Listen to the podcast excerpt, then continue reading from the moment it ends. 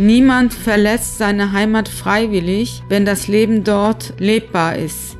Es sind unterschiedliche Zwänge und Gründe, die Menschen dazu bringen, ja, die Heimat, das Herkunftsland, äh, den Ort, wo man sein Leben hatte, zu verlassen. Die Geschichte der Gastarbeiter in der Phase Anwerbeabkommen, die ist zu Ende, aber es gibt immer Menschen, die von A nach B flüchten. Das ist für mich immer noch so, dass ich feststelle, so die Heimat, die habe ich in mir.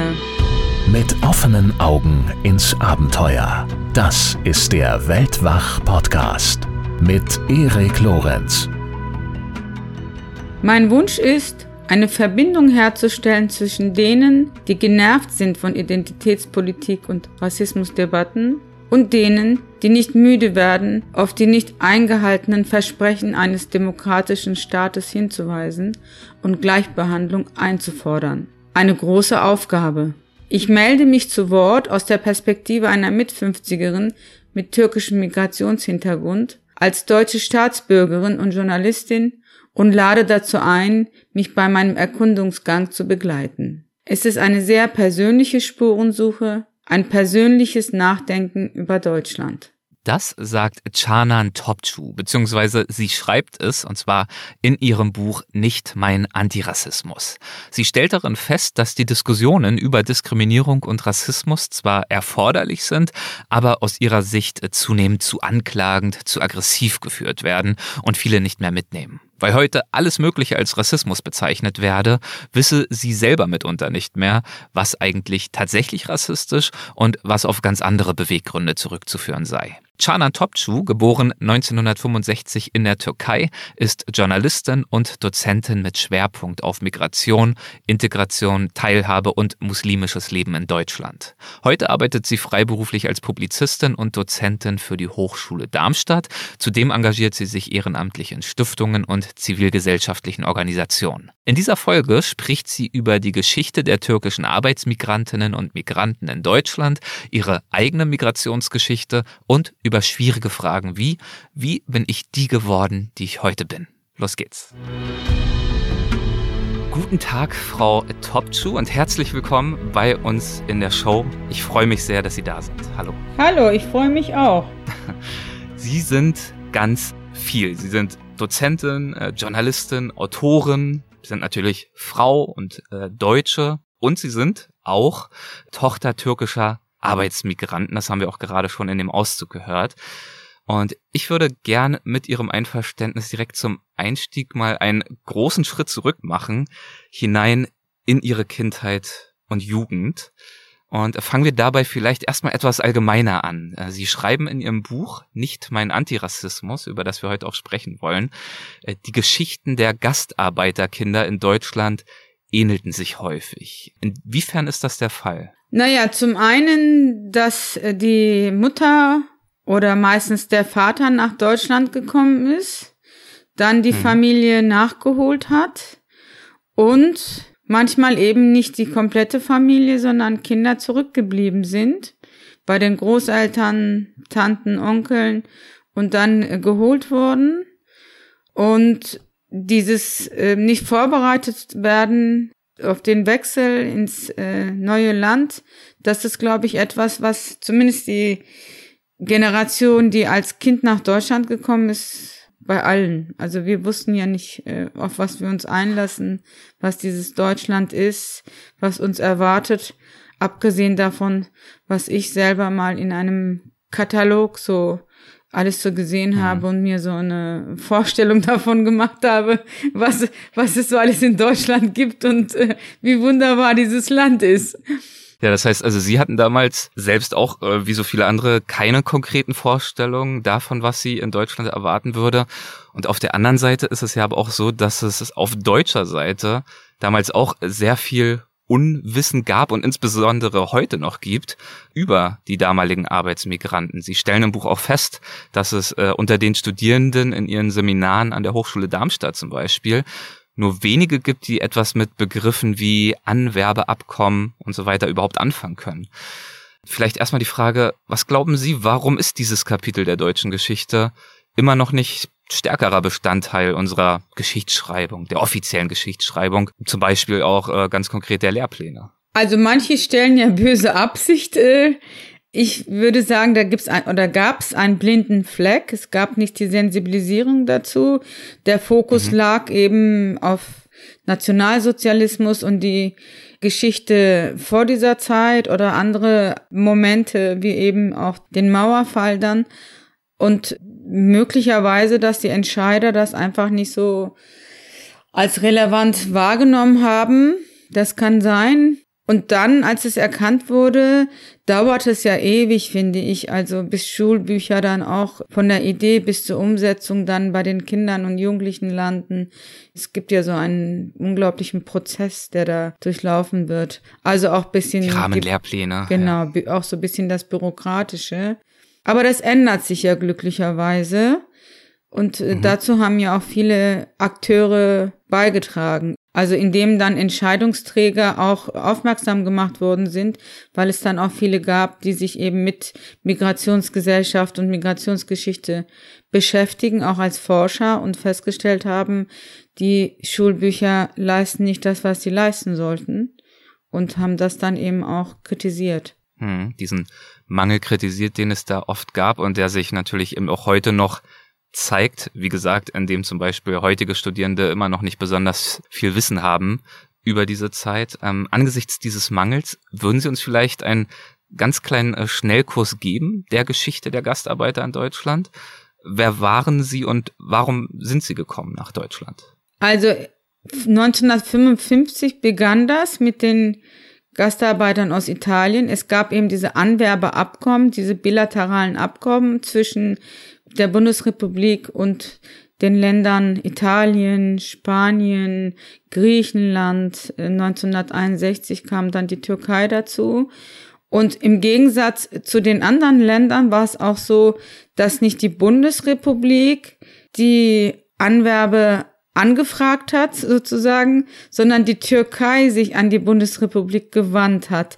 Und das ist etwas, was auch viele nicht wissen äh, und mhm. was aber auch relevant ist, weil es nämlich die damalige türkische Regierung war, die sich an die deutsche Regierung gewandt hat und gesagt hat, äh, wir würden euch auch gerne Arbeitskräfte schicken quasi.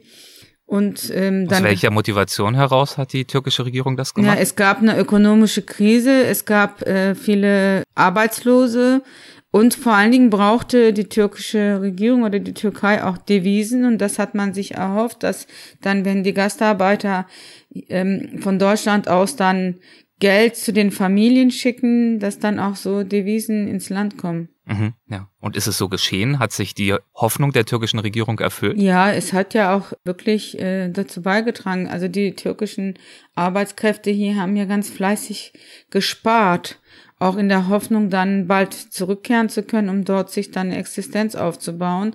Also viele Menschen haben ja hier wirklich mit dem Minimalsten gelebt, um dann nach der Rückkehr ein gutes Leben zu haben. Aber diese, dieser Wunsch und dieser Traum hat sich ja für viele auch nicht erfüllt. Und das ist ja auch so eigentlich das Traurige an dieser Geschichte, dass viele, ja, alt geworden sind, äh, gestorben sind, ohne dass sie irgendein bisschen was von ihren Träumen haben umsetzen können. Die Fatma Aydemir hat ja ein Buch geschrieben, das heißt Jin, das thematisiert ja auch diese Geschichte. Das ist ein Roman, wo dann eben der Vater nach der Rückkehr in die Heimat Wohnung gekauft, möbliert und dann stirbt er. Also, hm. und das ist schon auch ähm, exemplarisch für, für eine Generation von Arbeitsmigranten, also der ersten Generation, die dann eben nicht richtig gelebt haben, in der Hoffnung auch für ein Leben in der Türkei nach der äh, Zeit in Deutschland. Und warum ist es dazu dann in den meisten Fällen nicht gekommen? Weil sie nicht über die Mittel, nicht über die Möglichkeiten verfügt haben, in die Türkei zurückzukehren oder weil sie es dann schlussendlich zum Teil auch gar nicht mehr unbedingt wollten? Naja, das eine ist, dass natürlich dieser Traum, so schnell wie möglich so viel Geld zu verdienen, dann doch nicht realisierbar war. Hm. Und hm. dann, es gab ja auch welche, die zurückgekehrt sind, aber die dann auch festgestellt haben, das Leben in, in, in der Türkei ist dann doch nicht so, wie wir uns uns vorgestellt haben und dann sogar zurück wollten, aber das ging dann ja nicht mehr, weil es ja auch dann so einen äh, Anwerbestopp und Einreisestopp gab. Und dann war es auch so, auch für meine Eltern, die, meine, meine Mutter ist ja 1972 gekommen, hat mein Vater nachgeholt. Wir sind, meine Schwestern sind in der Türkei geblieben. Also sie haben dann festgestellt, meine Eltern, dass es nicht gut ist, wenn wir in der Türkei bleiben und haben uns dann geholt, nach einem Jahr ungefähr, und haben dann gedacht, ja, vier, fünf Jahre bleiben wir, kaufen eine Wohnung und kehren zurück und dann haben wir aber festgestellt, alle, dass es diese Rückkehr gar nicht geht und möglich ist, weil wir auch tatsächlich versucht haben. 1978 sind wir, meine Mutter und meine Schwestern, in der Türkei geblieben und sollten da auch bleiben. Meine Eltern hatten da auch schon eine Wohnung gekauft. Mein Vater sollte noch in Deutschland bleiben und den Kredit für die Wohnung abbezahlen. Und mhm. nach drei Monaten haben aber alle festgestellt, nee, wir können eigentlich gar nicht mehr in der Türkei leben, weil wir uns auch verändert haben. Mhm. Und also ich weiß noch, dass es zwar sehr schön war, aber dass ich da doch auch, obwohl ich erst fünf Jahre in Deutschland gelebt hatte, bei dieser geplanten Rückkehr dann irgendwie doch ziemlich gefremdelt habe, auch schon in der Türkei. Ja. Ja, und dann vielleicht nochmal so, auch jetzt, man, man hat Pläne und merkt aber, die Pläne lassen sich nicht umsetzen, weil dann sind die Kinder hier, die gehen zur Schule, dann fangen die eine Ausbildung an, die anderen haben angefangen zu studieren, dann hat man sich hier doch so einen Freundeskreis äh, geschaffen. Und dieses äh, in der Türkei sein, stellt man fest, ist zwar schön in den Sommerferien, das Leben ist doch dann dort auch äh, beschwerlicher, was man sich auch nicht so zugestanden hat, glaube ich, die ähm, Menschen aus der ersten Generation dass es doch beschwerlicher ist und im Grunde in Deutschland auch die medizinische Versorgung, all die Sozialleistungen viel besser sind. Und so ist der Traum geblieben, zurückzukehren, aber im Hintergrund eigentlich schon klar war, man wird nicht zurückkehren. Um noch ein bisschen äh, genauer zu erfahren, wie das bei Ihnen war, äh, würde ich gern ein paar Ihrer äh, früheren Erinnerungen besuchen. Zum Beispiel denke ich da, wenn ich an Ihr Buch mich erinnere, an eine glänzende wunderschöne Aubergine. Was fällt Ihnen dazu ein? Ja, das ist meine erste Erinnerung eigentlich an mich als mhm. Kind, als die kleine Janan, dass ich im Garten unseres Hauses in diesem Fischerdorf am Marmarameer mit meinem Vater das Gemüse wässere, gieße und dann mhm. diese Aubergine entdecke. Also das ist immer so, wenn ich das erzähle, dann kommt auch tatsächlich dieses Glücksgefühl hoch.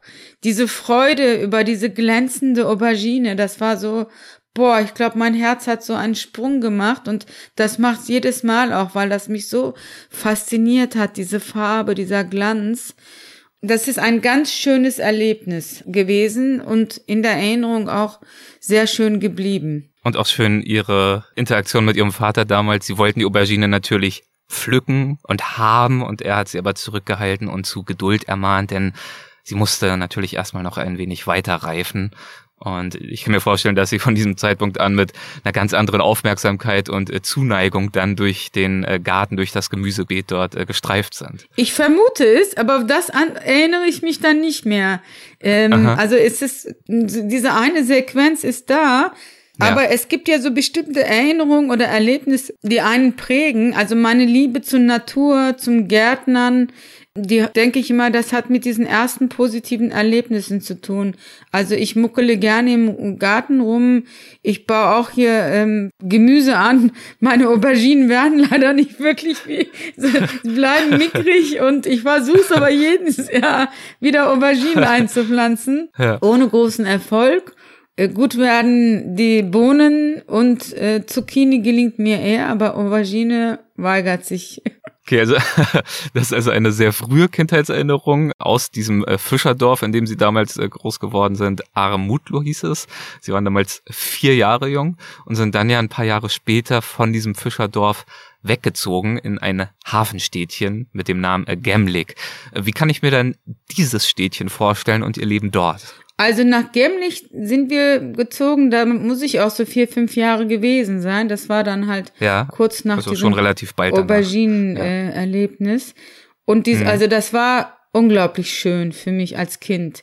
Wir haben relativ, also ich kann es jetzt nicht sagen, aber 20 Meter vielleicht vom Wasser entfernt gewohnt. Mhm. Unser Häuschen war ganz in der Nähe vom Meer. Und drumherum gab's Olivenhaine es war so ein beschauliches Städtchen und wir Kinder haben eigentlich im Wasser, am Wasser gespielt und waren relativ frei, sind nicht gegängelt, gemaßregelt worden. Unsere Eltern waren keine Helikoptereltern.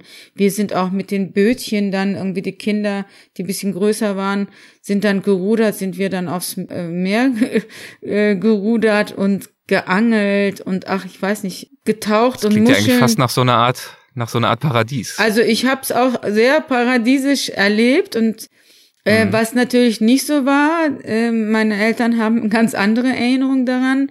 Mein Vater war Lehrer und Lehrer haben echt nicht viel verdient und mhm. so, dass ähm, sie sehr verschuldet waren. Zumal sie eben auch so einen Lebensstandard halten wollten, den man eigentlich mit so einem Lehrergehalt nicht hätte halten können.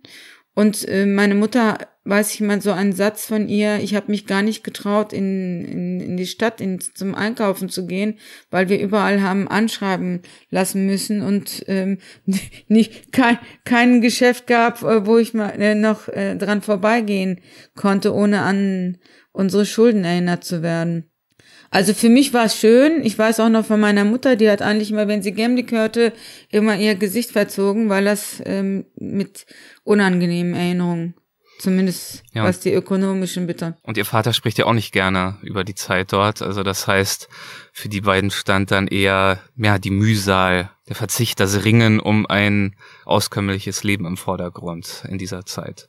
Ja, aber ich bin sehr froh, dass ich diese äh, Kindheit in Gemlik hatte, in Almutla hatte ja. und später auch bei meinen Großeltern im Dorf.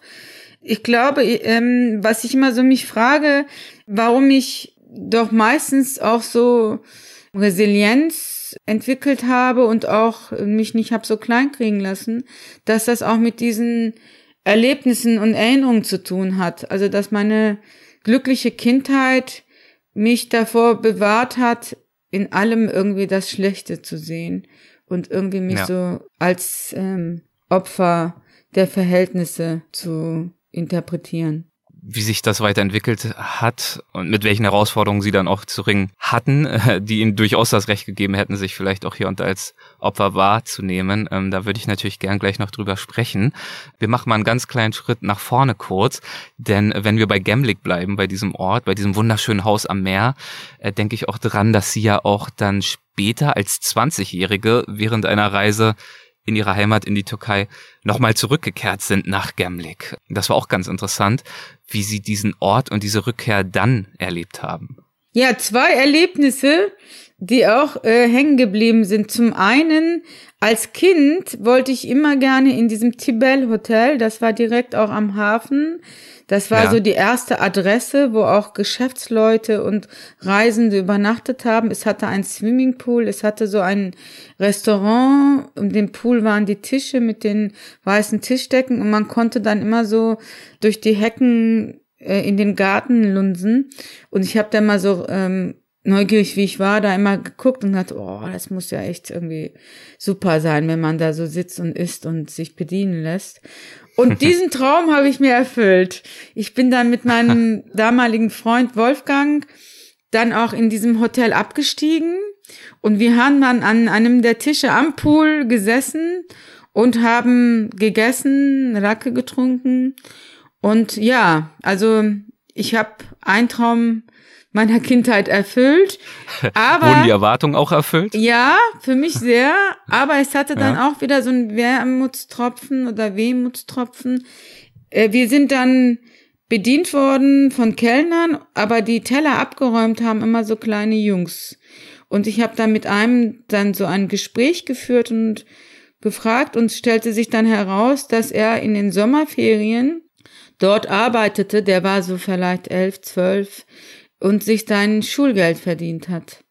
Und das hat hm. mich dann natürlich traurig gemacht und ich habe dann auch so auch mich daran erinnert oder es ist mir so gewahr geworden, dass so ein Schicksal möglicherweise ich auch als Junge gehabt hätte, äh, wenn meine Eltern eben nicht sich dafür entschieden hätten, nach Deutschland zu gehen. Und das andere Erlebnis nochmal ist, dass ich so durch die Stadt gegangen bin und festgestellt habe, also zum einen in diesem einen Viertel, dass die Architektur eigentlich doch eine andere ist, die so für die türkische Architektur markant war.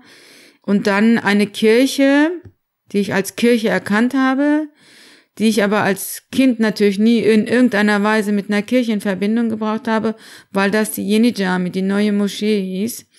Eine orthodoxe Kirche, die dann in eine Moschee umgewandelt war. Und das war mhm. so der Hinweis für mich, aha, in diesem, in diesem Ort haben offensichtlich auch Christen gelebt. Was aber in meiner Kindheit nie ein Thema war, wurde nicht drüber gesprochen. Und dann habe ich auch angefangen zu recherchieren und habe festgestellt, dass das eben auch ein Städtchen war, wo die Rum nennt man sie im Türkischen, so die griechischstämmige Bevölkerung vertrieben wurde. Und wir auch eine Zeit lang in einem Haus gewohnt haben, bevor wir dieses Haus am Meer bezogen haben, das auch in einem Viertel war, wo eben diese griechische Bevölkerung gelebt hatte. Und da waren viele abrissreife Häuser in meiner Kindheit, in denen wir gespielt haben. Wir haben uns natürlich nicht gefragt, warum sind die da, sondern fanden es cool, da ähm, in den Gebäude da rumzulaufen, in den Gärten. Und wie ich dann später eben auch rausgefunden habe, waren das Häuser von den griechischstämmigen Bürgern, die das äh, verlassen mussten und alles zurückgelassen haben und die Eigentumsverhältnisse waren unklar und so moderten die Häuser da vor sich hin. Haben Sie mehr darüber erfahren über die Hintergründe dieser Vertreibung? Ja, das Warum gab, wurden diese ja. Menschen vertrieben? Haben Sie darüber mit Ihren Eltern zum Beispiel ähm, gesprochen? Ähm, also das ist ja alles später gewesen. Hm. Eigentlich hätte sowas ja auch in den Schulbüchern stehen müssen. Und wenn man in einer Stadt wohnt, in der die Türkei, so eine meinen Sie, ja, ja, in der Türkei. Ähm, hm. Zwar nicht für mich als äh, Erst- und Zweitklässlerin, aber für andere und überhaupt, dass es ein Thema ist an, in einer Stadt. Also dass, dass man sich der Geschichte dieser Stadt auch gewahr ist und auch, äh, dass das vermittelt wird. Das hat aber nicht stattgefunden. Also äh, ich glaube, die meisten, die in Gemlik wohnten, wussten gar nicht, was da für eine Geschichte da äh, mit verbunden ist. Es war so ähm, tabuisiert in gewisser Weise. Und was, womit es zu tun hat, ist eben, dass es äh, einen Bevölkerungsaustausch gab ähm, nach dem Lausanner Abkommen 1922, glaube ich, war das, so dass die griechischstämmige Bevölkerung aus dem türkischen Teil äh, nach Griechenland musste, auch vertrieben wurde. In, in Izmir gab es ja auch richtig Blutbad und ähm, die muslimischen türkischen Bewohner aus Griechenland dann in die Türkei kamen. Ja, das ist so eines der traurigen Kapitel. Es gibt viele traurige Kapitel in der türkischen Geschichte oder in der osmanischen Geschichte oder türkischen später, die ähm, nicht wirklich aufgearbeitet sind und zu denen man keine Gespräche so führen kann, wie eben auch den Genozid an den Armeniern, der eben auch nicht mal als Genozid bezeichnet werden darf. Ja, und aufgrund dieser Momente dieser Erkenntnisse dann später, als sie 20 waren und dort nochmal unterwegs waren, schreiben sie auch, dass diese Spurensuche für sie in ihrer früheren Heimat äh, schlussendlich, äh, Zitat, enttäuschend und auch erschreckend war. Und äh, ich gehe davon aus, dass das für sie dann wahrscheinlich auch verdeutlicht hat zu diesem Zeitpunkt, dass diese Zeit, an die sie sich so gerne erinnert haben, wirklich unwiederbringlich vorüber war. Ja, Genau so war's. Und es war auch dann so eine äh, innere Entscheidung viel, ohne dass ich sie so ganz bewusst treffen wollte, aber dass ich dann auch mich so von diesem Land innerlich verabschieden konnte, als so das ähm, Land, äh, wo ich mal wieder hin möchte, was so quasi das Land ist, wo ich meinen Lebensabend verbringen möchte oder in irgendeiner Weise mh, mm, ja, so eine Heimat. Also ich, hm. ich habe auch irgendwann, glaube ich, gar nicht mehr von meiner Heimat Türkei, sondern von meinem Herkunftsland Türkei angefangen zu sprechen und zu schreiben. Ja, Sie schreiben im Buch, erst das Aufstöbern der Erinnerungen an glückliche Kindertage hat sie freigelegt, die Sehnsucht nach der Heimat, die mir schon lange keine mehr ist. Also spätestens dann haben sie auch erkannt, dass dieser ganz klare Heimatbezug eigentlich, naja, eher sich auf eine Erinnerung bezog und nicht auf den tatsächlichen Ort, so wie er sich heute darstellt. Ja, und das ist für mich immer noch so, dass ich feststelle, so die Heimat, die habe ich in mir. Das ist auch mhm. etwas, was äh, mich stärkt und äh, mir auch wirklich so Kraft gibt. Aber es ist nicht mehr ein realer Ort oder ein, ein, ein Land oder eine Geografie, sondern es sind so die Erinnerungen aus der Kindheit und schöne Erlebnisse, die so diese innere Heimat bilden. Ja, das ist ein schönes Begriffsverständnis, äh, finde ich, von Heimat. Eben die Tatsache, dass Heimat nicht nur sich auf geografische Dimensionen erschöpfen muss, sondern durchaus äh, viele Erinnerungen beinhalten kann. Also das kann die Küche der Mutter sein, das können bestimmte Gerüche, Geräusche sein, ganz verschiedene Erinnerungen, die einen sozusagen mental irgendwo verwurzeln in einem Zeitabschnitt, in einem früheren Ort, in einem früheren Kontext, der aber weit über die Geografie hinausgehen kann. Auf jeden Fall, ja. Und deswegen tue ich mhm. mich immer auch schwer mit äh, Menschen, die sehr stark so Heimat mit einer Geografie in Verbindung bringen und zum, vor allen Dingen dann, wenn in dieser Ge Geografie sehr viel ähm, Schlimmes passiert ist und passiert. Ja.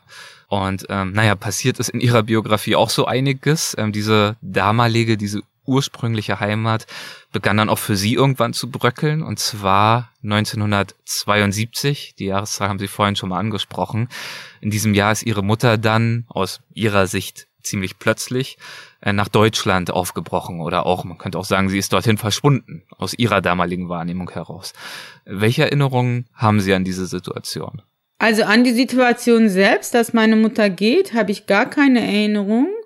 Äh, ich glaube, das habe ich auch gar nicht mitgekriegt. Aus den Gesprächen mhm. mit meinen Schwestern weiß ich, dass sie sehr früh morgens dann aufgebrochen sind, mein Vater und meine Mutter, um mit dem Bus aus Gemlik, dieser Kleinstadt, dann nach Istanbul zu fahren, wo dann ja der Flughafen war, der sie dann nach Hamburg gebracht hat. Äh, nicht der Flughafen, sondern der Flieger, ähm, mhm. von dem, also von wo sie dann nach Hamburg geflogen ist. Ich weiß aber die Szene, wie mein Vater dann zurückkommt nach dem Wochenende. Wir waren ein ganzes Wochenende dann alleine, drei Mädchen, sieben, neun und ich glaube, meine Schwester war zwölf. Und das, das Haus war abgedunkelt. Wir hatten alle Fenster, irgendwie die Gardinen zugemacht und waren so diese zwei Tage zu dritt und sind auch gar nicht rausgegangen. Und äh, dann kam mein Vater und sagte dann, ja, eure Mutter ist in Almania und jetzt bin ich äh, Vater und Mutter zugleich für euch. Also so ein Kind versteht das ja, glaube ich, auch gar nicht. Ich, ja. ich, ich, erinnere mich nicht daran, aber ich ähm, weiß, dass er da irgendwie geweint hat und irgendwie dachte ich, ich muss auch weinen und habe geweint und wusste aber gar nicht, warum er geweint hat. So haben wir dann alle irgendwie geweint und waren traurig. Mein Vater wusste den Grund, ich aber nicht, weil ich dann ja noch nicht so realisiert habe, dass meine Mutter komplett weg ist. Das äh, habe ich dann. Und, und warum war sie weg? Warum war sie aufgebrochen? Und warum wurden Sie und Ihre Schwestern auf diesen Weggang nicht vorbereitet? Ja, das ist äh, eine schwer zu beantwortende Frage. Zum einen, weil auch Gespräche dazu nicht so richtig möglich sind. Ich aber weiß aus den ähm, kulturellen Kontext, das ist so eine falsch angewandte Pädagogik ist. Die wollten uns eigentlich schützen und schonen und mhm. ähm, haben sich gedacht, äh, wir sagen das dann erstmal gar nicht, damit wir sie nicht belasten. Das ist aber belastender ist, wenn man die Kinder äh, den Tatsachen dann einfach stellt, dessen waren sie sich wohl nicht bewusst. Und warum ist sie weggegangen? Also warum, warum sie, warum nicht der Vater? Was, was war der Plan der beiden damals? Also ich vermute, auch, also es sind ja sehr viele Vermutungen und Gespräche mit meinen mhm. Schwestern und mein Vater ist manchmal so ähm, halb drauf eingegangen, aber äh, 1972, das war ja die letzte Phase äh, der Anwerbung, da sind dann vor allen Dingen auch Frauen angeworben worden für Arbeiten von denen man dachte, das können Frauen besser. Ähm, mhm. Also in der, ähm, zum Beispiel in der äh, Elektronik, Siemens, Telefunken haben ganz viele Frauen angeworben für so äh, Feinarbeiten. Und meine Mutter hat dann offensichtlich von der Schokoladenfabrik Suchar in Hamburg ein Angebot bekommen. Und dann hat sie den ersten Schritt gemacht. Für, für meinen Vater wäre es auch schwieriger gewesen. Er hätte ja seinen Lehrerberuf dann kündigen müssen, um dann nach Deutschland zu kommen und zu gucken, was geht da ab. Also kann ich das? Es mhm. gab zwar auch damals schon von der, äh, vom türkischen Kultusministerium nach Deutschland entsandte Lehrer, um die türkischen Kinder in Deutschland zu unterrichten, muttersprachlichen Unterricht, weil man ja davon ausging, dass die nach paar Jahren wieder zurückgehen, die Familien, und deswegen sollten die Kinder eben auch noch in Türkisch sowohl Sprache als auch äh, die Unterrichtsinhalte vermittelt bekommen, damit sie dann nach der Rückkehr in der Türkei anschlussfähig sind in das Schulsystem und in die Klasse. Da wurde man halt dann entsandt als Lehrer, aber ich glaube, dass äh, es das Kontingent war immer gering und die haben sich mhm. da keine großen Chancen ausgemalt, dass mein Vater auch so eine Stelle bekommt. Und es war ihnen auch zu riskant so dass sie dann gedacht haben, er hat seinen sicheren Job, auch wenn er nicht viel verdient, aber besser als gar nichts. Und die Mutter guckt dann mal, wie es so ist in Almania. Hm, es, es gibt dazu auch äh, eine bewegende Passage in ihrem Buch. Dort schreiben sie, ich bislang über die Migration meiner Familie erzählt habe, dann habe ich das meist mit einem Satz getan. Meine Mutter kam als erste nach Deutschland. Was sich hinter diesen Wörtern verbirgt, lässt sich kaum in Worte fassen. Ich jedenfalls kann sie nicht wirklich formulieren. Die Gefühle, den Verlust, den Schmerz, die Wünsche, die Hoffnungen und die Träume. Ähm, und wissen Sie, ja. Ähm, ja. ich lese diese Passage auch nie, weil ich immer anfange zu weinen und jetzt merke ich, dass mir auch die Tränen ähm, kommen, wenn ich sie höre. Ich ähm, lasse mich gern wissen, wenn es Ihnen zu viel wird, zu persönlich wird oder wenn Sie eine Pause machen wollen. Können ja gerne. Machen wir weiter. Sie haben ja angesprochen, dass dass es auch schwierig ist, mit ihrem Vater darüber zu sprechen. Es war schwierig, mit ihrer Mutter darüber zu sprechen. Ich glaube, sie hat ja tatsächlich auch niemals davon erzählt, wie es für sie damals war, äh, Heim und Herd zu verlassen, Mann, drei kleine Töchter zurückzulassen. Also ich möchte diese Sektion, dieses Segment des Gesprächs nur dabei belassen, dass wir hervorheben diese menschliche Dimension dieser Migration, die damals stattgefunden hat, ähm, was das für die Beteiligten damals zum Teil bedeutet hat wie für sie, wie für ihre Mutter in diesem Fall als allererstes, kann man sich eigentlich kaum vorstellen. Nee, also ähm, und das ist ja auch so ein bisschen das, was mich so äh, traurig stimmt und auch manchmal auch ärgert, wenn Menschen, die hier alt eingesessen sind und nie in die Situation gekommen sind und äh, hoffentlich auch nie kommen müssen, so über zugewanderte, geflüchtete, ähm, exilierte äh, sprechen. Also so ein Satz, den ich immer sage, niemand verlässt seine Heimat freiwillig, wenn das Leben dort lebbar ist. Es sind unterschiedliche Zwänge und Gründe, die Menschen dazu bringen, ja, die Heimat, das Herkunftsland, äh, den Ort, wo man sein Leben hatte, zu verlassen. Und ich finde das manchmal auch so überheblich von ähm, ja. Mehrheitsdeutschen, die dann eben gar nicht wissen, was für eine Not es ist, dass die Leute dazu bringt. Und vielleicht noch mal so ein Hinweis, dass ich so in dem ersten Drittel des Buches so auch meine Biografie in den Mittelpunkt gebracht habe, war ja auch äh, mit der Hoffnung verbunden oder in dem Wunsch, dass so durch dieses Erzählen vielleicht auch denen, die das nicht so bewusst ist, dass es ihnen so einen Perspektivwechsel ermöglicht über, über die Geschichten, über das Erzählte, dass man so eine Ahnung davon bekommt, was das bedeutet, weil die Geschichte der Gastarbeiter in der Phase Anwerbeabkommen, die ist zu Ende, aber es gibt immer Menschen, die von A nach B flüchten, weggehen, ankommen. Das haben wir ja jetzt wieder auch mit den ukrainischen Geflüchteten. Wir haben das mit den afghanischen, Iran, Irak. Ja. Also ähm, Afrika, die Menschen verlassen ihre Heimat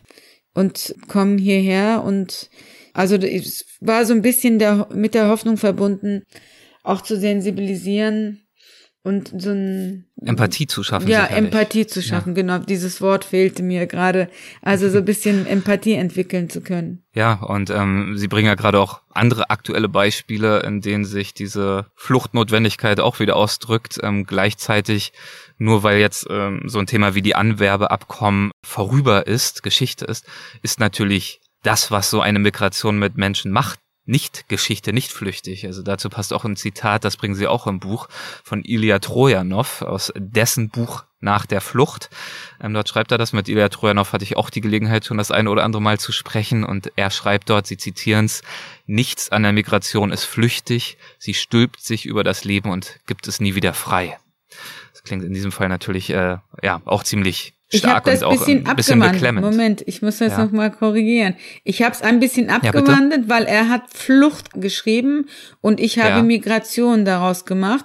Das äh, in dem Buch schreibe ich auch also ein, ein Zitat in abgewandelter äh, Form, okay. weil wir sind mhm, ja nicht Hinweis. geflüchtet und äh, es, und nicht alle flüchten, sondern sie migrieren und trotzdem ist aber also dieses Weggehen müssen, weil so die existenzielle Gefahr der Verfolgung und des Todes äh, nach einer andere ist als so diese ökonomische ja. Grund, der ja. ökonomische Grund zu flüchten oder zu migrieren. Ja, wichtiger Hinweis. Ähm, Sie schreiben dazu dann wiederum auch äh, selbst, äh, ohne zu zitieren, in Ihrem Buch dazu, ähm, das Trauma der Migration nagt an fast allen von uns, auch an mir. Also das zeigt, auch wenn es wirtschaftliche Gründe sind, wie in diesem Fall, die Herausforderungen, die damit auf emotionaler, persönlicher Ebene einhergehen, sind natürlich äh, dennoch gewaltig. Und deswegen, äh, wenn wir jetzt auch beim Thema Empathie sind, äh, finde ich einfach auch wichtig, wenn wir zum Beispiel auf na, so Begriffe hinweisen wie Parallelgesellschaften, Menschen, die sich nicht äh, scheinbar nicht äh, integrieren wollen, ist ja auch so ein äh, Wort, das dann immer benutzt wird, die Hintergründe, die dahinter stehen, lohnen sich dann im Zweifel doch nochmal äh, durchleuchtet zu werden. Äh, dann wird vieles davon auch vielleicht ein bisschen nachvollziehbarer. Nicht unbedingt, dass dann vielleicht der Wille fehlt oder nicht fehlt, sondern zunächst einmal, um überhaupt zu verstehen, warum das so schwer ist, selbst wenn der Wille da ist. Ja, genau. Also die äh, Bedingungen eben des sich Eingliederns in einem selbst dann sind aufgrund dieser Migration, aufgrund der Flucht, dieser Ortswechsel ist ja wirklich für viele auch ein kompletter Schock. Auch wenn man jetzt im Zeitalter des Internets jetzt viel mehr über das Land weiß, aber es riecht anders. Das Essen schmeckt komplett anders, obwohl sie Joghurt essen. Joghurt schmeckt anders, Brot schmeckt anders. Sie haben ganz andere Klänge, Geräusche. Also es sind so viele Dinge, die, die eben anders sind und an das man sich erstmal erstmal gewöhnen muss. Und eben auch dieses Weglassen, das ist ja auch immer so, da bleibt ja auch ein bisschen was von einem zurück. Hm. Und das, was so zurückgeblieben ist, hindert dann auch das richtige Ankommen hier, denke ich. Ein paar Monate nach ihrer Mutter ging dann auch ihr Vater nach Deutschland. Sie lebten dann einige Zeit bei ihren Großeltern. Wenn ich da an die Sequenzen zurückdenke im Buch, da denke ich äh, vor allem an die Hühner, die ihre Großeltern hatten und die sie offenbar äh, ähnlich geliebt haben wie äh, damals als Vierjährige die Aubergine. Also Hühner haben es ihnen angetan damals. Ja, und Hühner tun es mir immer noch an. Ich habe Hühner im Garten. Ich habe einen, ja. einen äh, Hühnerstall und derzeit acht kleine Hühner und einen Hahn. Den Hahn habe ich erst seit ein paar Monaten, der ist neu dazu mhm. gekommen. Also Auberginen und auch Hühner, ähm, das heißt, Sie haben doch so einiges mitgebracht aus Ihren damaligen Erinnerungen. Ich habe mir meine Heimat in Hanau geschaffen. Sehr gut, ja. Ja, als Sie dann acht waren, kehrt Ihr Vater äh, zurück in die Türkei, um dann auch Sie mit nach Deutschland zu nehmen. Was glauben Sie denn aus heutiger Sicht, auf welche Weise, wir haben ja jetzt gerade schon die Auberginen und die Hühner angesprochen, ihre Kindheit erst dort am Fischerdorf am Meer und dann noch auf dem Land bei ihren Großeltern, auf welche Weise all das sie geprägt hat. Oh, sehr. Also ich habe das ja vorhin schon auch gesagt, wenn es hm. diese hm. Zeiten in meinem Leben nicht gegeben hätte, dann hätte ich, glaube ich, ganz vieles auch nicht so gut aushalten können.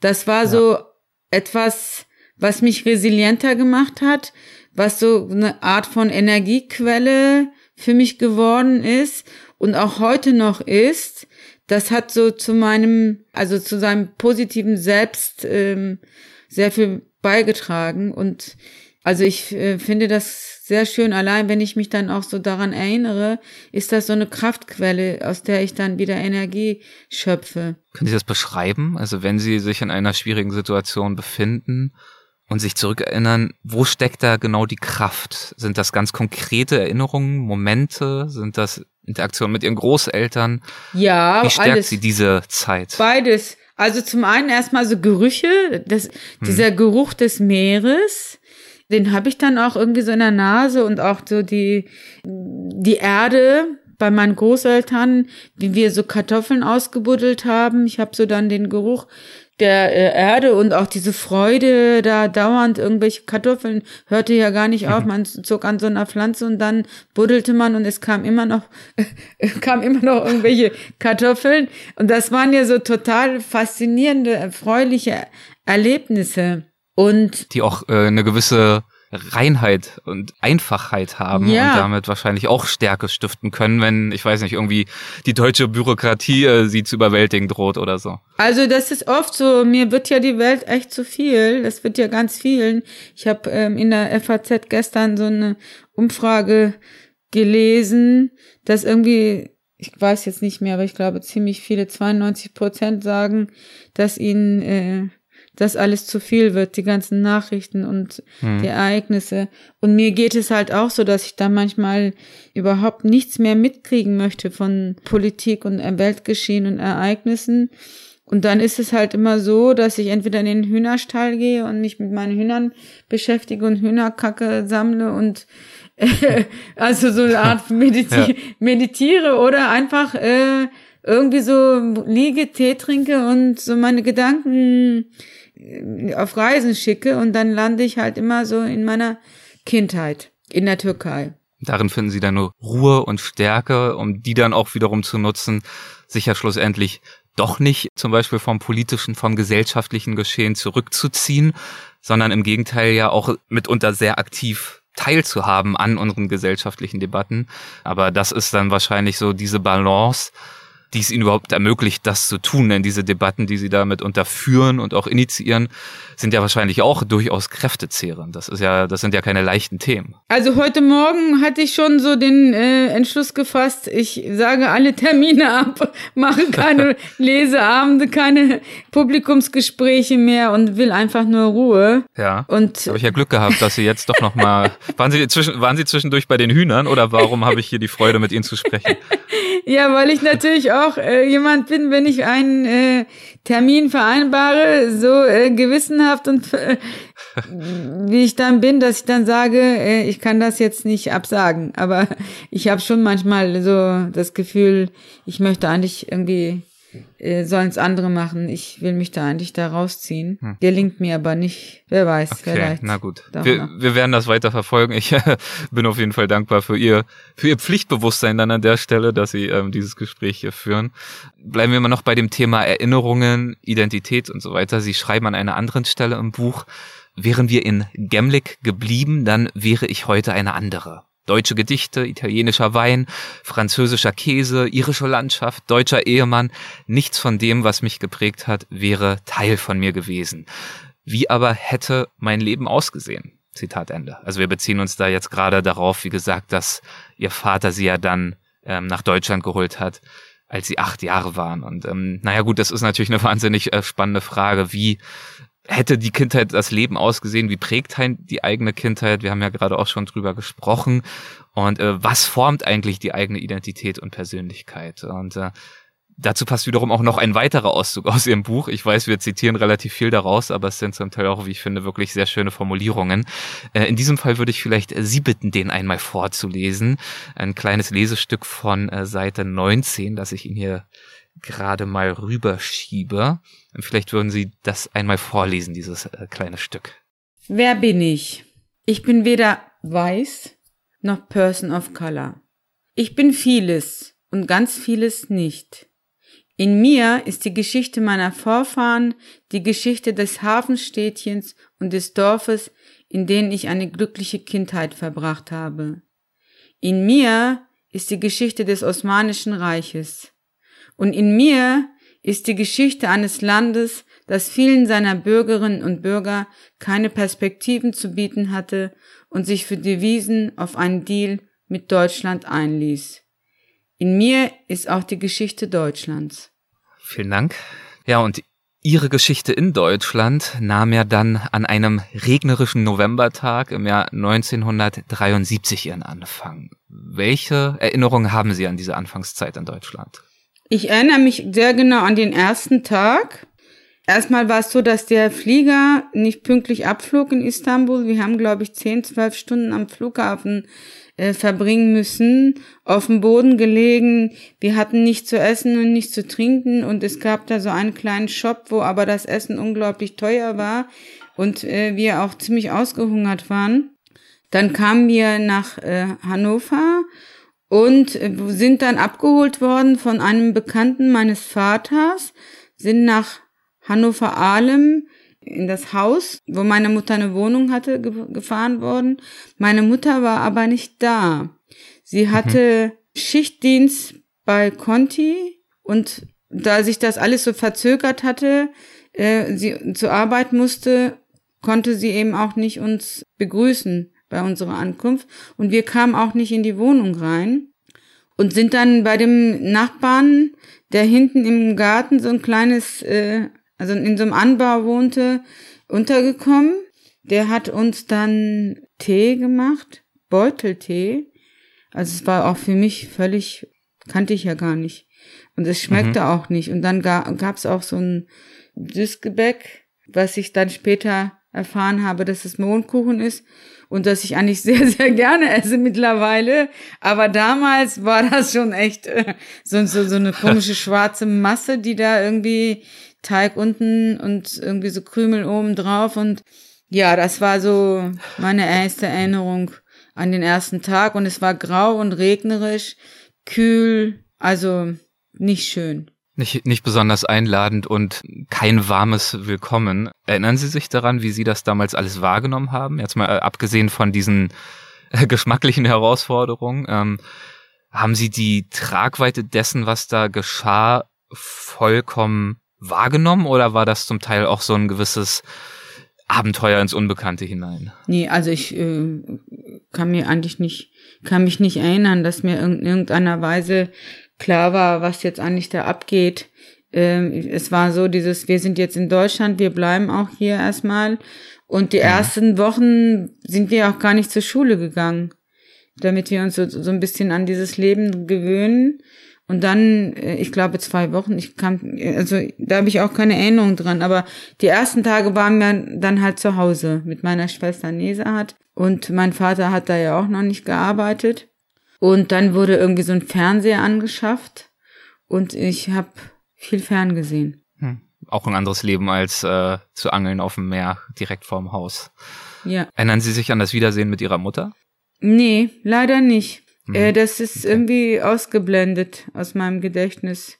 Entweder war es nicht so, wie ich es mir erhofft habe, oder es war einfach so ähm, überwältigend, dass es äh, verdrängt ist. Also es ist ja aus der Psychologie, weiß man ja, dass so Situationen, die sehr heftig waren, dass sie verdrängt werden, vergessen werden. Ja. Und äh, es gibt sehr viele solcher Lücken in meinem Gedächtnis.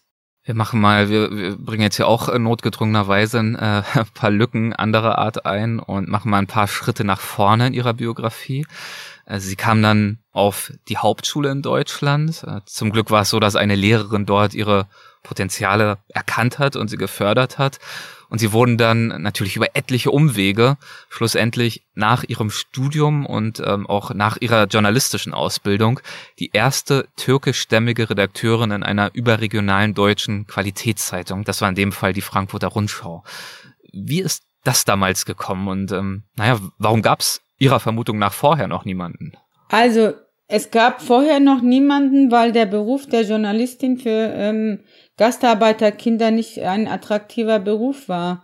Wenn die Arbeitsmigranten ihre Kinder zum studieren schickten oder wenn die Kinder studierten, dann waren andere Berufe, mit der man so quasi zu Ansehen gelangen oder Anerkennung bekommen konnte. Arzt, Anwalt, irgendwie so in der Wirtschaftsbranche. Mhm. Juristen haben einen guten Stand. So Journalistin, Journalist, das ist nicht so, damit kann man sich nicht aufwerten. Äh, das ist ein Grund gewesen. Und ähm, dann war es ja auch so, die Generation der Kinder, das war ja so quasi mit mir begann man ja so ein, also so die, die studiert haben, waren dann so meine Generation, da haben wir ja erst überhaupt angefangen, uns irgendwie in dieses Arbeitsleben zu begeben. Und es gab keine Vorbilder, hm. also um auf die Idee zu kommen. Und ich weiß, dass ich ganz vielen ein Vorbild war dann, auch in den Journalismus zu gehen und überhaupt so eine Idee zu entwickeln, ah, dieser Beruf, den kann ich ja auch machen und das ist ja auch was Gutes. Also es gibt etliche, die jetzt große Namen haben, von denen ich auch weiß, weil sie es mir selber persönlich gesagt oder geschrieben haben, dass ich für sie ein Vorbild gewesen bin. Und wie bin ich zur Rundschau gekommen? Ganz einfach. Das ist etwas, was ich auch heute noch mache. Wenn ich einen Gedanken habe oder eine Idee und einen, irgendeinen, so einen Handlungsimpuls, dass ich das dann auch spontan mache. Also wenn ich eine Idee mhm. habe, dass ich dann spontan auch initiativ werde. Und ähm, so war das auch da, dass ich dann eines Morgens so gedacht habe, hm, bei der Hatz, also bei der Hannoverschen Allgemeine Zeitung hatte ich volontiert und äh, wollte aber auch über den Tellerrand schauen und die Frankfurter Rundschau, das hatte ich so ein bisschen mitgekriegt, war so politisch eine Ausrichtung, wo ich so gedacht habe, das gefällt mir, das passt mir. Und dann habe ich einfach äh, zum Hörer gegriffen und habe da die Nummer der Lokalredaktion angerufen. Und ich hatte Glück. Es war noch nicht neun Uhr, in, wo die Sekretärin ans Telefon ging, weil sie dann um neun Uhr ihren Job begann, sondern da war der Redaktionsleiter, Herr Reckmann, schon früher da und er war dann ans Telefon gegangen, weil er sich gedacht hat, naja, wenn jemand irgendwie so vor neun Uhr anruft, wird, wird Muss schon es ja was wichtig mehr. sein. Und dann äh, meldete er sich und dann, also dieses Gespräch erinnere ich mich wirklich sehr genau, dass ich gesagt habe, Herr Reckmann, hier ist Janan Topçu, Sie kennen mich nicht, ich kenne Sie nicht, aber wir könnten uns kennenlernen. Und dann habe ich gesagt, und dann habe ich gesagt, und damit Sie wissen, wer Sie anruft, ich bin äh, türkischstämmig, ich habe mein ähm, Volontariat bei der Hannoverschen Allgemeine abgeschlossen und möchte aus privaten Gründen nach Frankfurt und ich weiß, dass es knapp ist mit äh, festen Stellen, aber für mich wäre auch eine freie Mitarbeit in Ordnung. Und dann hat er gleich schon gesagt, ja, wann wollen Sie mal vorbeischauen? Und dann habe ich gesagt, na ja, vielleicht schicke ich Ihnen erstmal so ein paar Arbeitsproben, bevor ich vorbeischaue. Und das habe ich dann auch gemacht. Und dann denke ich auch heute noch, was für eine Huspe. Also dieser Ordner, der war wirklich so, so dilettantisch zusammengestellt. Ich habe ja nicht mal so ein Porträtfoto von mir so richtig gehabt, sondern ich habe auf dem Computer äh, in der Redaktion von der Hannoverschen Allgemeine so ein Foto von mir auf ein DIN A4 Blatt oben rechts so reinkopiert und dann irgendwie so ein Anschreiben gemacht und also so wirklich, es hat keine äh, Regeln einer ähm, Bewerbung irgendwie entsprochen. Aber Designtechnisch Kraut und Rüben, aber irgendwie hat es dann anscheinend gereicht, dass er sie trotzdem gesprochen hat. Ja. Und sie haben ja dann erstmal angefangen als Lokalredakteurin und haben ja äh, wirklich viele besondere Kulturkostproben dann auch erhalten. Also sie sind zu Schützenvereinen gefahren, sie waren bei Versammlungen in Kaninchenzüchtervereinen und so weiter. Das äh, waren bestimmt äh, spannende Einblicke, die sie dann in den ersten Jahren erhalten haben. Ja, in meiner Ausbildung war das, also bei der Hannoverschen Ach, schon in der Ausbildung vorher, okay. Genau, das Ja. war also,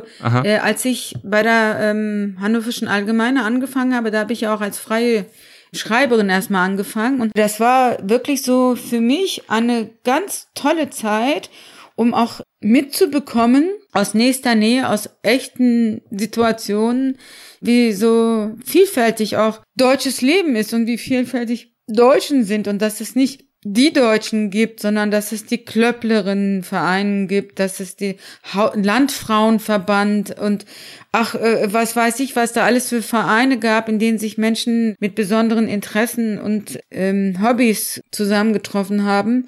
Und da habe ich einen ganz tollen Einblick gekriegt und ich habe eben auch wirklich ganz liebenswürdige Menschen äh, kennengelernt und ganz, ganz tolle Begegnungen und Gespräche nur bei den Jägern. Da war es ein bisschen schwierig.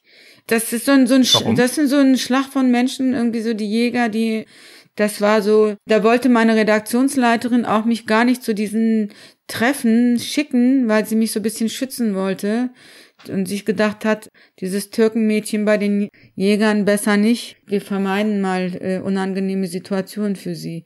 Das wollte ich aber nicht. Ich habe dann gesagt, nee, da gehe ich hin. Habe ich auch und gemacht. Und dann, wie war's dann? Ja, und äh, am Ende habe ich immer ein Schnäpschen mit den Leuten getrunken.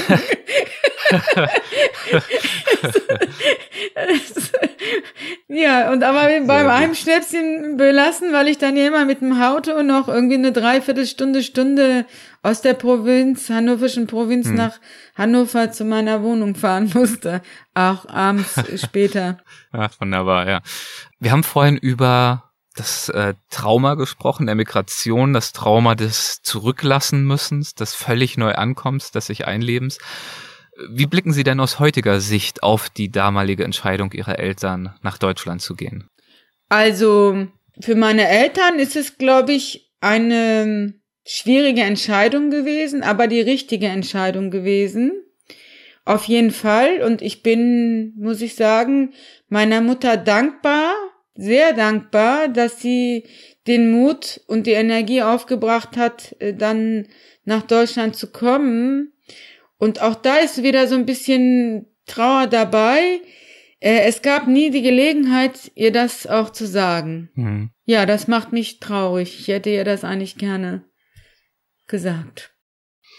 Zumal es ja für sie äh, in Deutschland, weiß Gott, auch nicht äh, leicht war. Ich glaube, ihr ist es auch nie gelungen, zum Beispiel Freundschaften zu Deutschen zu schließen. Es kam, glaube ich, dementsprechend bei ihnen auch nie Deutsche zu Besuch. Sie besuchten auch keine Deutschen, obwohl es etliche deutsche Nachbarn gab. Ähm, einmal hätte es, glaube ich, fast eine Annäherung gegeben zwischen ihrer Mutter und einer äh, Deutschen. Das war eine Krankenhausbekanntschaft. Aber dann kamen in diesem Fall auch wiederum äh, kulturelle Missverständnisse dazwischen. Ähm, würden Sie davon erzählen?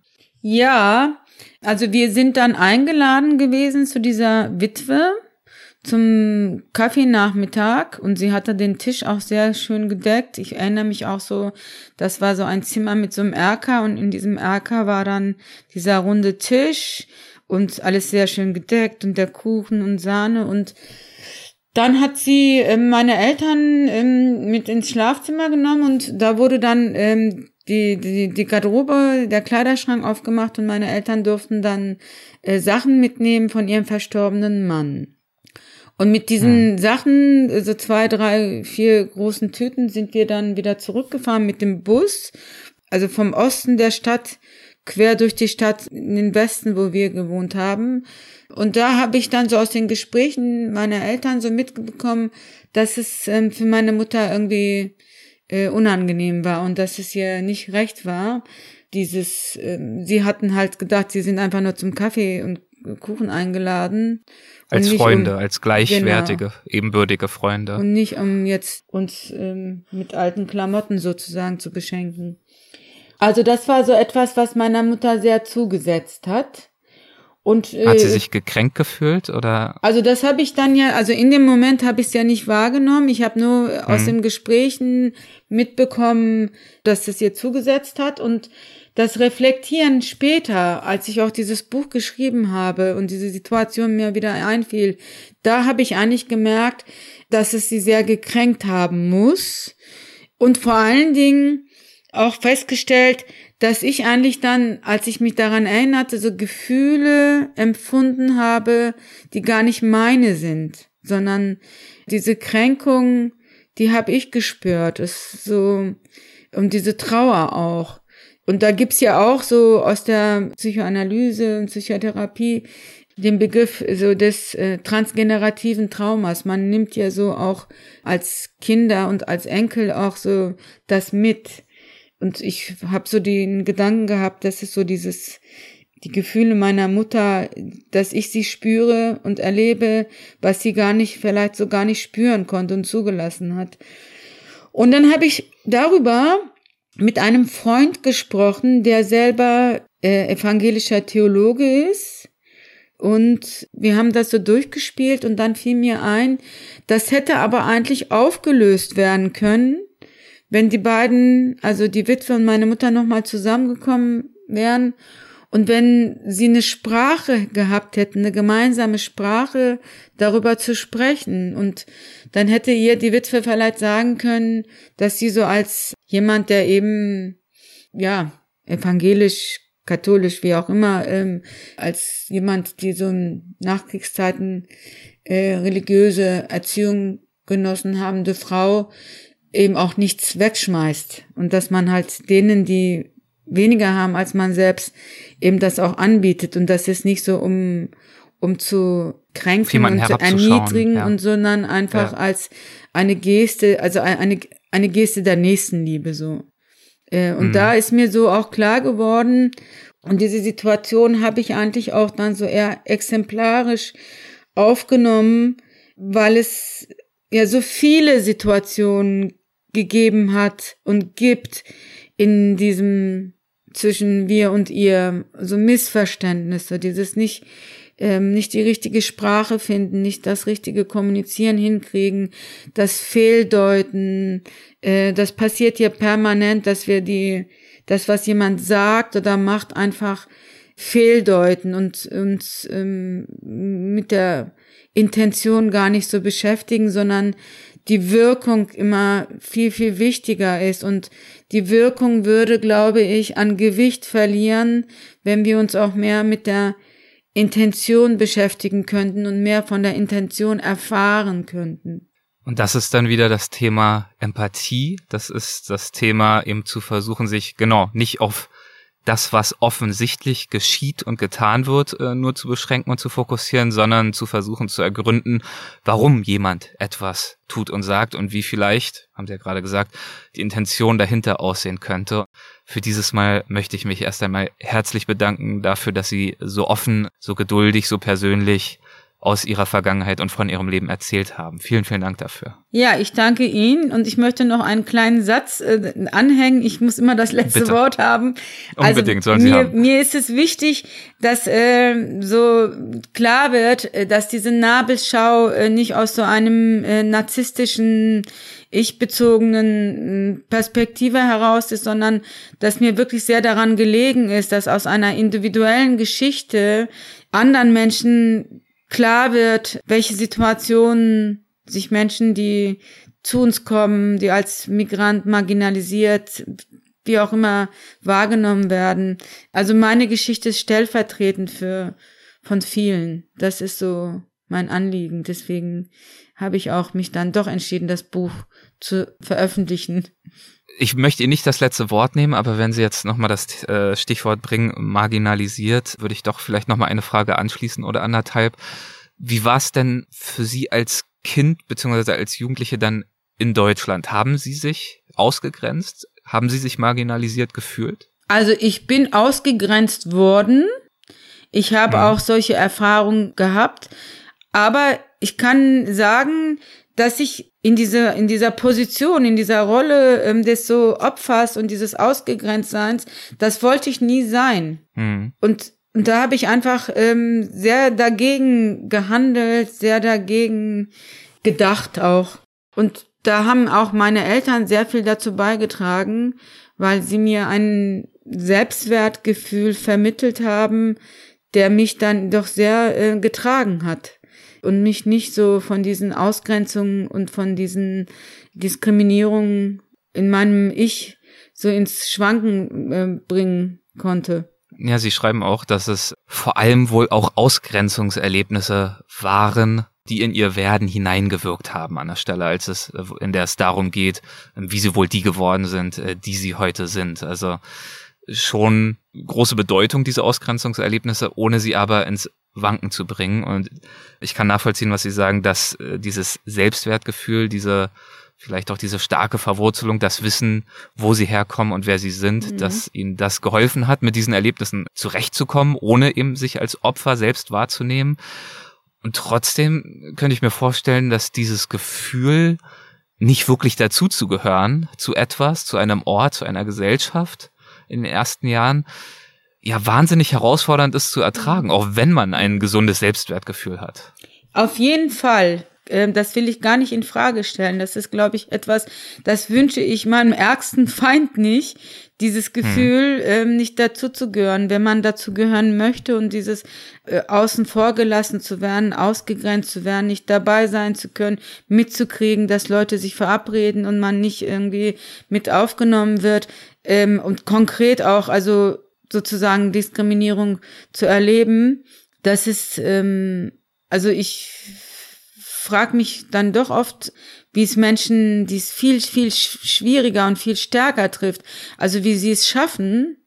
Also man braucht schon eine gewisse Kraft und Resilienz, was aber, glaube ich, auch, und das ist mir auch so wichtig und dafür werde ich auch immer wieder kritisiert, aber ähm, ich sage es trotzdem, also ich habe Therapien gemacht, ich habe eine Psychoanalyse gemacht und nun muss nicht jeder eine Psychoanalyse und eine Therapie machen, aber äh, wichtig ist, glaube ich, auch eine einen Weg, zu finden, eine innere Haltung zu finden, um zu erkennen, dass das nichts mit einem selbst zu tun hat.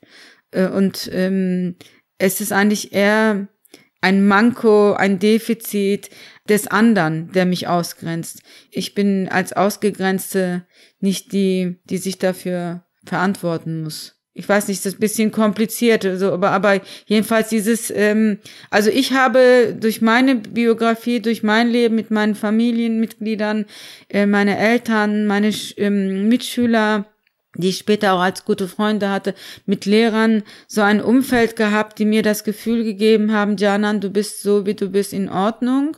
Und ich aus dieser äh, dieses so wie ich bin bin ich in Ordnung. Also dieses nicht perfekt sein. Ich bin auch äh, habe ganz viele Macken und äh, ungute äh, Eigenschaften, aber trotzdem zu sagen, so bin ich und so bin ich mit allen diesen Macken und guten Seiten bin ich einfach und ähm, wenn jemand mich ausgrenzt, diskriminiert, dann hat das nichts mit mir zu tun, sondern es ist der andere, der sich eigentlich fragen muss, wieso grenze ich diese Person aus und nicht die Schuld in mir suchen. Sie haben gerade nochmal hervorgehoben, dass äh, der Grund, warum Sie äh, Ihre persönliche Geschichte im Buch verarbeitet haben, aber warum Sie auch bereit waren, äh, zum Beispiel für dieses Gespräch, eben ist, eine größere Geschichte zu erzählen über äh, Migration, Menschen, die davon betroffen sind, mitunter auch von Flucht, Verständnis und Empathie zu wecken. Und Sie erzählen diese persönliche Geschichte zumindest im Buch ja auch, um darauf aufbauend auch in die politische Diskussion einzusteigen über Ausgrenzung, über rassistisches Verhalten, über Antirassismus, über diese ganze Debatte. Für diesmal erst einmal vielen, vielen Dank. Es sei denn natürlich, Sie möchten nochmal das allerletzte Wort haben. Das würde ich Ihnen natürlich gönnen. Nein, jetzt nicht. okay, dann haben wir es. Also vielen, vielen Dank für dieses Mal. Dankeschön. Tschüss. Danke Ihnen.